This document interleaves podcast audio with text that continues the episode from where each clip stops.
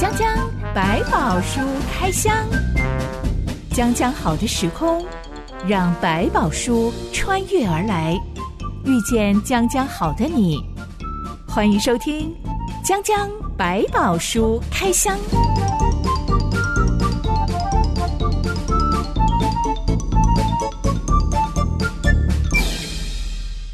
宝书里有百宝，让知心和下巴哥为你开箱来挖宝。Hello，我是知心。Hello，下巴哥。江江百宝书开箱，我们正在开箱发生在古埃及著名的十灾。嗯、这十个灾祸都是气候天灾，不是战争人祸。嗯、我们现代人在看天灾的时候，通常都会有一定的科学解释，是像是圣婴现象啊，嗯、因为地球暖化呀，因为封面通过啊，因为板块运动啊，因为洋流牵引啊。哎，这些东西都会引发极端的天气现象。嗯哼，但圣经里面对于十灾的解读，好像就只有一个很简单的原因，是、嗯、上帝做的。没有错，当然他们也没有像我们现在这个时代里面看到整个天后图啊，你可以看到全球的气流的转变啊。经过这么多知识的累积，我们越来越明白这些天灾发生是有一些原因造成的。但是我觉得圣经里面写想告诉我们的，不是只说天气怎么样产生这个变化，而是说天气为什么要产生这个变化。在圣经当中，或者我们在信仰里面，常需要去解答的，不是在解答说这个东西到底怎么样变出来的，而是这件事情是为什么要做这件事情。这是说，上帝他并不是只有创造出一个模式，嗯、然后就站到一旁去，嗯、然后让这个地球照着他原本设定的自动运转模式，就自己跑起来了。嗯、不是只有这样吗？曾经有些神学解释就把说到上帝已死，就是说这个世界已经上帝造成完了，有各样的自然的规则，所以他就按照那个规则去运转，到上帝就袖手旁观了，就不管了。有些人真的相信这个世界是上帝创造的，但现在上帝没有在管。对，但是在圣经里面不断强调是这个世界。不但是上帝创造的，上帝也随时有能力介入跟管理这个世界。所以在神学当中，我们在神的论点当中是，上帝不但是创造世界，他还要护持这个世界，供应这个世界。就在这个世界的运转的当中，他维持那个所有他定着的法则，按着那个规则去运作，而不会跑开那个范围，使人可以安稳的生活。然后也在适度的方来供应，按照这样的循环里面供应这一切的需要。但是我们现在每一年都还是会听到一些极端天气造成的灾害，是、嗯、可能海底里面发生地震了，嗯，然后大海啸来，哇，几万人性命就没了，嗯嗯，这种时候我们并没有看出上帝怎么样去制衡这个灾害耶，嗯，他怎么样的去保护人类，我们没有看见。对，我觉得在这过程中，我们当然看到哦，灾害造成人命的伤亡，其实上帝对生命的负责是不止包括活人，还包括死的人，生命都在他的手中。它会让它发生，也有它的理由。但我们也回头来看，为什么会有极端气候的发生，是跟人类滥用地上的资源是很有关系的。某个程度，人类也破坏了一些上帝给他的规则，因为上帝也说，他把这个地球造来之后，要求人做的是管理这个世界。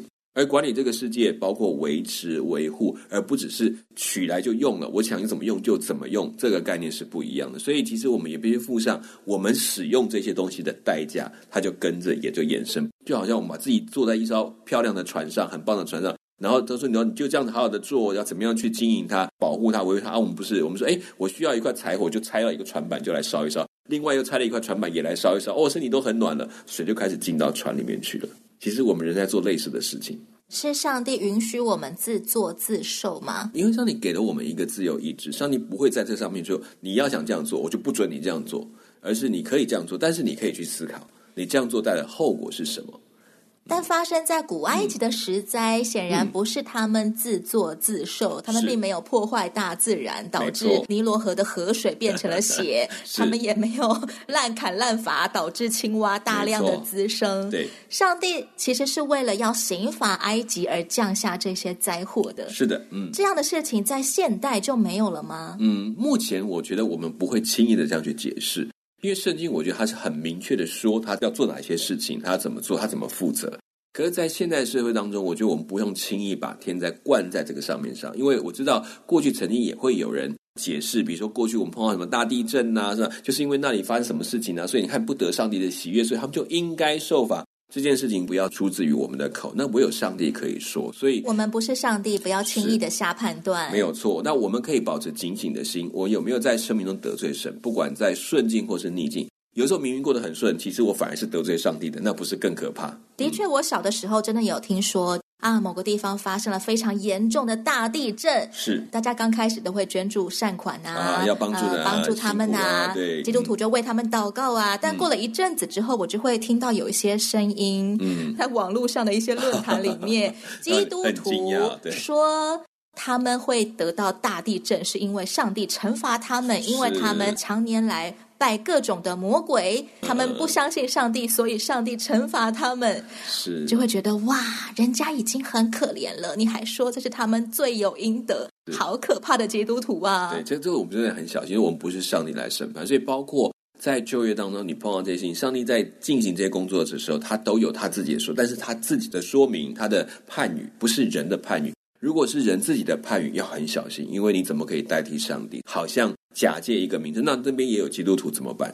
对不对？也有很多地方是很多基督徒也发生的事情，那你就要说那是他们就不够好吗？我觉得很危险。耶稣也说了，诶，那些受灾的人可能不是问题哦，可能在旁边看的人才是真的是问题哦。既然这些灾祸不是出自于我，我就不要假装自己是上帝，好像我什么都懂。是，但反倒是我们更应该学习，我们可以做的像那个怜悯的心，然后对真的为那个地方的关心、关怀、祷告，我觉得那才是真的更重要的事情。上一回我们开箱了十灾当中的头两灾，分别是水变成血的血灾，还有青蛙变满陆地的蛙灾。是，今天我们要继续来开箱第三、四、五、六灾。嗯，这段故事记载在出埃及记第八到九章。一段音乐之后，我们来开箱。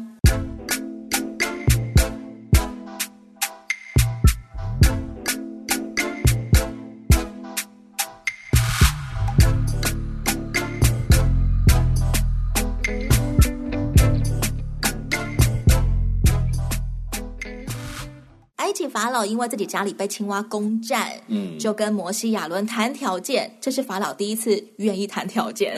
没错，因为自己也受不了了。以前的埃及人看到青蛙应该是要礼让的，觉得不可以踩死他们，嗯、因为这是我们的青蛙神。嗯哼。但现在真的是受不了了。嗯哼。法老说：“请你们求耶和华使这青蛙离开我和我的民，我就容百姓去祭祀耶和华。”嗯、摩西一祷告，青蛙当场全部死光光。嗯。法老却立刻就反悔了。这个君王让人很讨厌，好难想象哈，毫无诚信。你是个君王，你怎么可以言而无信啊？就是在这当中，觉得面子是一个很，他一直没有办法放下。你可以说他是一个很刚硬的人，就是我怎么可以输这件事情，在里面是很难出现这个，都只有人家向我低头，怎么会我向人家低头？明明就很困扰，青蛙数量太多了，还叫手下的术士去变出更多的青蛙。我不知道他之前有没有先想说，我可不可以叫我的术士想办法把这些青蛙变不见？我大概做不到，那就变出来给他们看，表示说哦，我们也都会。对他来讲一时痛苦，但是只要问题一解决了，马上就觉得说，我怎么可以说我要再战一场？我一定要再拼一次？我怎么可以轻易的就放过你们？我想那种个性真的很像我们那种小孩子个性，在斗气不可以输的那种感觉。中国古代的传统观念，嗯、呃，如果发生了非常严重而且持续很久没有办法解决的天灾，对，嗯、一般人会开始直觉联想到，我们是不是君王不得不忍啊？嗯，可能上天要劝诫我们的君王。这个时候，中国的皇帝就会去祭天，是，也某方面也是做给人民看，我有在反省我自己，写一个自己罪己之兆这样子。起码一个君王要表现出一种谦逊的美德，是，不过也不多了哈。是，可能尧舜禹他们对写个罪己诏，我接下来这样子。这个埃及法老反而背道而驰，哎，权威受损的时候，面子拉不下来。你想想看，他们那个古代皇帝什么罪己诏啊，然后说这跟上天求饶恕。也是少数几个，而且还不是有人站出来说，国王就是你做错什么，皇帝你做错什么事情，你要怎么？大概没有人敢这样讲，这个讲大家都活不了几天。在某还是觉得我是施恩于百姓，我自己先去认罪，让大家百姓过好日子。当我们基督徒遭遇一些力不能胜的灾祸的时候，嗯、不管是天灾还是人祸，嗯嗯还是现在经济不景气，然后我穷途末路了，等等等，这些我们没有办法去胜过的灾祸的时候。上帝会希望我们先谦卑下来反省自己吗？我有没有做错什么事情、得罪上帝吗？是，我觉得这个东西要看情况。当然，你可以这样子祷告，但是不要过度的一直去问是不是哪里出了问题，是不是你对上帝哪里没有真的很真诚。其实反过来讲，也许问题不在你对上帝的关系，是我可能在那时候就是一时大意，就是不小心，就是该留意没留意。哎呀，我应该检讨。这个不会到得罪上帝的范围，但是我就是接受了一个不小心造成的后果。可以祷告说：“主啊，因为我那一次的疏失，我的投资失利，我可能在那个时候没有先来祷告寻求你，以至于。”我现在落到了一个手头非常拮据的境况，资金周转不过来，那求你帮助我。那我也愿意反省，以后我不要这么冲动的做一些投资决定。是，在做任何事情，主啊，我愿意学习，先来寻求你的意思。对，你学了一个教训，就是我们不要说啊，投资失利，或者是我做生意失败，好像就是得罪神的，不不见得，就是我可能在这方面还不够学习，所以我失败了。这个一点都没有犯罪的问题，是如果你。为了让一个企业继续活下去，然后做了很多犯罪的事情，那才叫得罪上帝。所以我们要理清一下那个差别。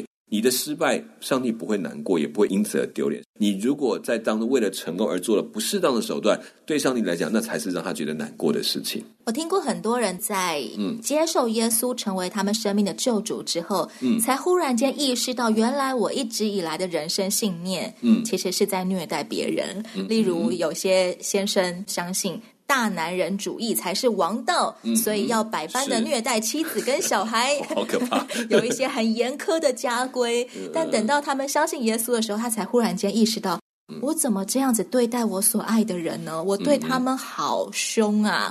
我怎么这样子要求他们呢？你没有考一百分，你就不准给我吃饭。嗯嗯，就像你这样讲，那个让耶稣住在心里面那个件事情很重要，就是不是光光你说我认识耶稣，我有去教会啊，那个那个其实改变不大。是我真的相信耶稣这样爱我这个人，而我这个人生命有这么多的问题的时候。他才会意识到说，哇，原来我过去是用大家以为对的方法在做，不是，那不是上帝看人的方法，我应该改变。所以这种时候是我觉得很重要。就我盼望是，不管你来到教会多久，或者是你说我看过几百遍圣经，我都只说你有没有真的让耶稣的价值跟耶稣对人的看法、对生命的看法放在你的心里面，那很重要。才看原来我过去有这么多，真的是得罪了上帝所创造的每一个人，我得重新学起。这种价值观真的要被上帝光照诶，因为有很多基督徒可能奉行的是儒家价值观，但是他们把它讲成是这才是合上帝心意的美德。就有时候我们跟某一种价值的相遇，也有可能说哦，我觉得他讲的很棒，所以我就相信他这个。可是万一有一块抵触的时候，你愿意相信接受耶稣的，还是说，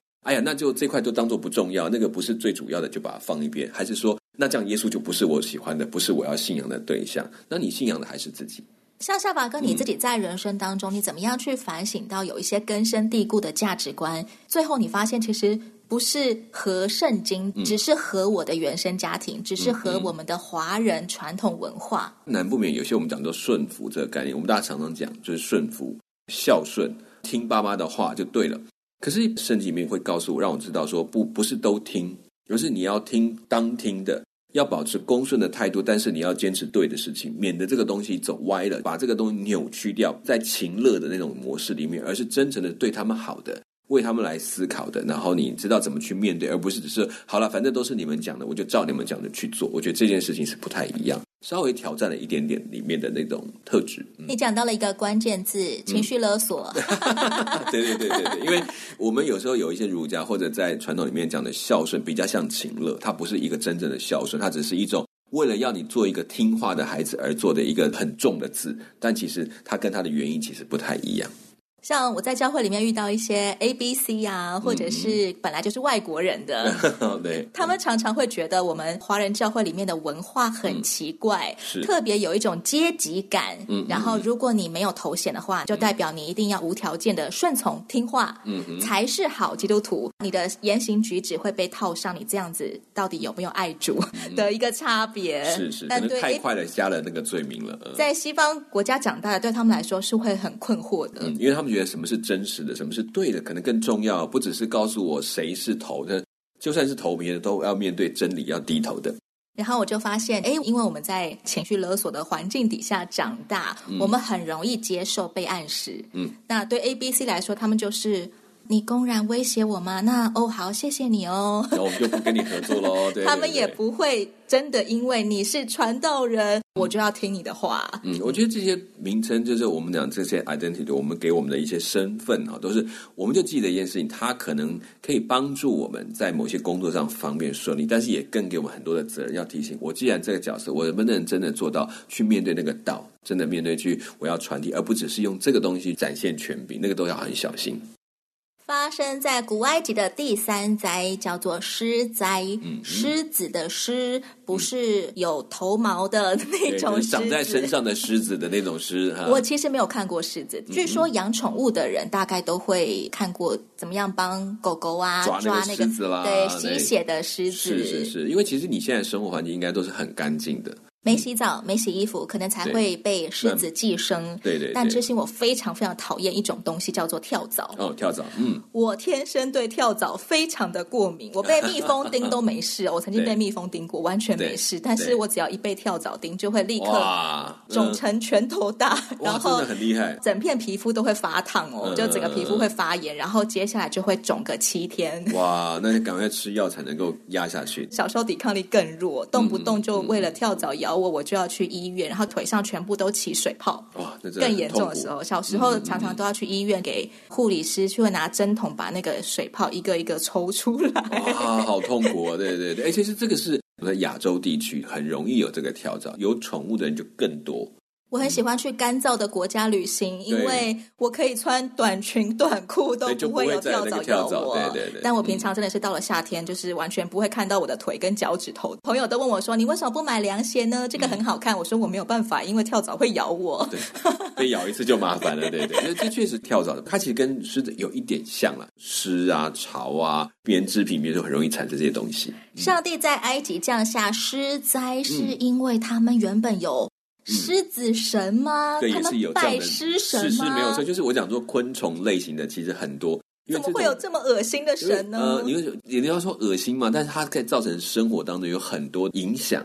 它很小，但是你很难处理它，变成说哇没有办法控制啊，我只好用神明来管它，来控制它。变成他来骚扰我或造成我的问题，就像如果我是古代人的话，嗯、跳蚤咬我，我实在是被咬到怕了，那我就你又抓不到啊，我就做一个跳蚤的像，把它供奉起来，每天拜他，嗯、拜托他不要再来咬我了。这种神明的信仰可能是这样子来的。我们不敢说他是不是就这样这样子的原因，但是出于一种惧怕的概念就出现，就是我实在很怕狮子在我们生活当中造成困扰，可是我又没有根绝它，我要找一个能够克制它的，或者是影响它的神明，或来帮助我。不要受他的骚扰。那这当中可能也有一些药草的使用，只是当初不明白哦，原来用这个东西就可以驱赶。衍生可能就包括他在崇拜当中用这些东西，或者拿这些回去可以让狮子离开他的身边少一点点，这都可能了。当时候的埃及可是泱泱农业大国，是、嗯、竟然全埃及人都被投尸，各种吸血的狮子都跳到他们身上。是，嗯、而这一次法老还是找法术师来依样画葫芦，嗯、竟然没有想说我们现在要来熏一些药草把狮子赶走，嗯、反而是要求法术师你也来变出更多的狮子吧。其实那个范围太大了，他可能想要就算药草，像你刚刚讲，可能也赶不了，也弄不完。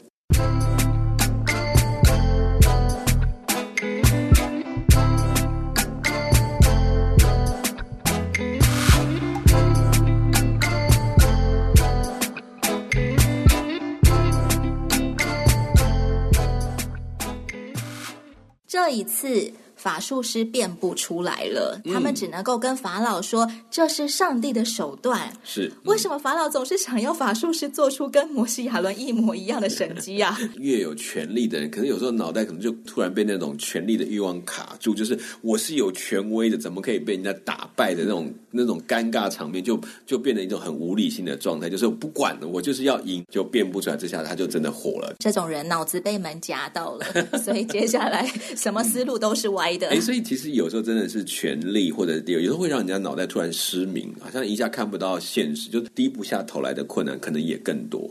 从这一次埃及的法术师变不出狮子来，代表什么？嗯，他自己都控制不住，他不知道藏在什么地方。我们如果用魔术的概念，你要常常你自己不能够养吧？常你不要自己到时候全身被那个跳蚤跳的你都受不了，那没办法。所以那种比较不能够变出来，可能跟这个就有原因了。你没有办法隐藏，没有办法控制它。就变成一个很特别，它变不出来的东西。包括埃及人不停的呼求他们所拜的狮神的时候，嗯，嗯，狮神完全没有出手帮助他们除掉身上的头狮啊，嗯，衣服里的狮子啊这些的。我相信他们在这个发生一定有做类似的东西，可是这些祭司做不出这个尘土一撒就变成狮子的模式。这些法术师会跟法老说，这是上帝的手段，他们真的认出了这是上帝所做的神迹吗？对，就是对他们讲，这个已经超过他们现在所有的这些信仰的范围。说不，这应该是他们那个上帝才做得到的事情。也就是在这里，其实你有发现，从上到下来认识一件事情，就是我们过去认为很多神明会做的，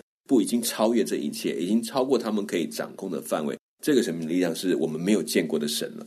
不是相信耶和华上帝的人，他们可能在一些魔法或者是法术上面还小有名气，可能是算命师啊，但反而因着他们常常在做一些通灵的事情，他们反而能够认出上帝的手段吗？有些人他们反而会，他们会觉得说，哦，那个就是教会的东西或怎么样。他甚至曾经也有一些人，他们在比如说他们在施法啊，在降临的时候啊。我们也碰过有一些人，他站在旁边，基督徒他在看他们在干嘛，这样子，他就突然会说：“哎，你们那个里面有信耶稣的，对不对？叫他出去，他在我没有办法做。我不知道这样子有没有比较说我们的神比较大嘛？还是说他只是觉得对不起这个不相关的人等出去？我我没有办法确定，但是确实有曾经被这样点名说，你们就离开，你们不要站在这个地方。”知心，我自己有朋友，他已经偷偷的相信耶稣之后，嗯、对，到了过年之前，他的妈妈又照例要拿他的衣服去乡里面过火。嗯，没想到后来他妈妈跑来质问他说：“你做了什么？” 嗯、因为庙里的师傅说。不帮你做过年的那种祈福仪式，是是，嗯、说你现在不归他管。OK，但我们有很多理性的层面，也有一些我们没有办法完完全用理性去解答的属灵的层面，我们相信仍然存在，因为上帝也掌管这个部分。第四灾是大群大群的苍蝇遍满地面。上帝说：“当那日，我必分别我百姓所住的歌山地，使那里没有成群的苍蝇。”好叫你知道我是天下的耶和华。嗯，这句话好特别哦，天下的耶和华。这个神明到底管辖的范围、程度，他在比较他们的力量，所以他可能在他的心里面一直在评量着说：这个神，我还有什么神比他更大？我还有什么神比他管的更多的？所以他讲的天上地下这个东西，这个权力的概念，就是包括全部。我们以后还会读到有一些外邦的皇帝，甚至会说你们是上天下地的神，这是一个很很至高的称呼。对他来讲，所有神明都有管辖的疆界，但这个似乎没有。我不是歌山地的耶和华，不是埃及国的耶和华，不是迦南地的耶和华，是、嗯，而是你所认知的全天下掌管全万物的耶和华，是，没是那个神。在埃及人受灾的过程当中，嗯，住在歌山地的以色列人都没有受灾，是。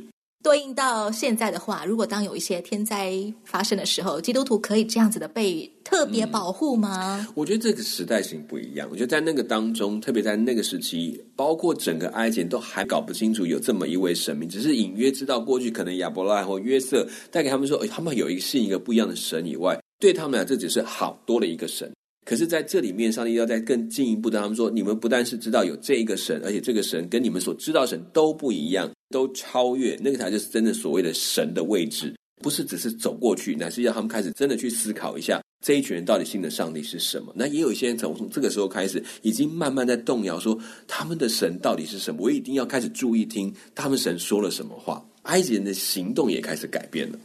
自从全球发生疫情以来。嗯常常会在新闻媒体上看到什么某国的神童啊，嗯、什么预言又有灾祸。啊、老实说，看到真的很烦。你说章鱼哥那种还算可爱的，哦、我看到都是那种一天到晚只会说：“我跟你讲，那个 A B C D E 这五个国家、嗯、下个月会有什么恐怖的灾祸临到他们。”每一年已经讲了三年四年了，永远都在说你们会受灾，会受灾。对对，你怎么看这种现象啊？OK，我觉得我们这大概都想知道，应该说我们所有人都想知道未来会发生什么事情，想能够趋吉避凶一下，所以不管你刚刚讲的，比如那个印度神童啊，或者是巴西龙你都把它讲出来。对，我把它讲出来，反正大家都知道，因为就是大家听了。但每一年的年终都要去问一问他们到底讲了些什么。那不管发生什么事，其实我都会问你：活在当中，不管发生什么，我们能不能在那样处境上仍然把自己信仰的生命活出来？这才是见证。这也就是让你看到在各样环境中，上帝怎么样在这里面跟我们同在，很重要的一个证据。不在乎名嘴讲的准不准，而是既来之则安之吗？嗯，不但是这样子，还有勇气去面对。你知道，这中间最后掌管者仍然是你的上帝。就算是发生了，上帝仍然要成就他的美意。而我在当中，是不是能够继续坚持的以上帝子民的身份走下去？不管我会不会被灾祸连累，上帝都爱我，上帝是乐意保护我的。嗯，我可以寻求他。来找到可以走的一条路。嗯、对，如果甚至在这当中，你的生命就产生了一个意义，这跟上帝的计划连接在一起。是因为包括在历史上很多受灾的地区，甚至被抓去当奴隶的人，活在那种很困苦、压迫的人，他们却在很多这种困苦的地方，反而改变了历史的走向，甚至影响了整个地区对信仰的认识。这都是事实存在，包括圣经里面的，包括历史记载的。所以我们都可以重新去思考，上帝并不是要我们脱离灾祸。有时在灾祸当中来看他要行的事情，这是更大的一个见证。最后第五灾是畜疫之灾，嗯、瘟疫在埃及人的马、驴、骆驼、羊群、牛群身上蔓延，牲畜快速的暴毙死亡。是、嗯、这种瘟疫，我们现代人也非常害怕，像什么口蹄疫啊、禽流感啊，前一段时间非洲猪瘟啊、啊狂牛症啊，这种现代人其实也是很棘手，没有办法处理的。而第六灾疮灾就真的是人畜共通的传染病了。这个应该会让我们想到全球的疫情现在也是人畜共通啊。嗯嗯，有些人家里面养的宠物得了 COVID-19 之后就死了，嗯、其实是人传给他的。嗯，在埃及人还有埃及人的牲畜身上都长出了会起泡的疮，嗯、这种疮好像有点像我们说的带状疱疹、皮蛇那种神经性的疱疹。这种疮是不是到神经性，我不敢确定。但很多的疮都有类似的形态，就是起泡啦、红疹，然后溃烂啊，这都是他们一连串发生的现象。牲畜的瘟疫跟人畜共通的起泡的疮，嗯、这两灾是要审判埃及的什么？嗯、皮肤的灾，你知道，其实他们有拜的不只是这种毛发、皮肤的神明哈，还有包括有一些像我们讲痔疮，我不知道你有没有听过这个？痔疮神明是保佑我不要长痔疮嘛？皮肤神明保佑我皮肤可以 Q 弹。对，其实就是那个疮灾，其实那个就是那个神，就是他在因为身上莫名的这种皮肤的灾难生口，他其实叫瘟疫之神，应该用这个角度来思考。一个是牲畜的瘟疫之神，一个是在人的皮肤上发这个疮这种难以解决的皮肤疾病的那个掌管的神明，就是在分这两个神明出来，所以让你会觉得搞不清到底是怎么回事。其实它这都是代表这种灾祸的神明出现了，出现来处罚人类这种概念。我们的传统信仰里面也有一些王爷是特定来处理瘟疫的，对，所以疫情刚开始的时候，嗯、就看到有很多庙宇他们会特别请出专门治瘟疫的王爷出来出巡啊，呃、绕一绕。这些王爷在古代信仰里面就是专门有瘟疫起来的时候，呃，他来降服这些瘟疫，消灾解厄这样子。古埃及人也相信有些神明是可以治传染病的，就是这样子，因为瘟疫的起源常常搞不清楚，消失也不知道怎么来，所以他们就要靠。这个方式来去解决问题。身上的这种，你只知道他起床，他怎么样会起来，然后怎么消失，他们也不知道，所以只能靠这种方式来解。所以很多都是在不明白的状况下去做的一个解决状况。那我们今天可能说我们去擦药啊。他连擦什么药都搞不清楚。我记得疫情刚开始的时候，有庙要呃让这种王爷出来出巡的时候，是、嗯、就有很多人在说，你一队人出来出巡，完全没有社交安全距离呀、啊，全部挤在一起，这是哪里有在防疫？对，就本来要防疫，就变成传疫。然后就有另外一群人说：“ 哦，你不懂，这是对安抚人心很重要的工作。是是，那个老百姓要远远看到有一队王爷出来出巡，就会有安全感。”嗯嗯嗯嗯。下一回我们要来继续开箱上帝在埃及所施行的恐怖灾祸。欢迎亲爱的朋友到留言板上跟我们分享，你有没有遇过狮子、苍蝇、家畜或家禽的瘟疫，或者是你有没有长过疱疹？嗯哼，讲讲百宝书开箱，我是知心，我是小满哥，我们下回空中再会喽。拜拜，拜拜。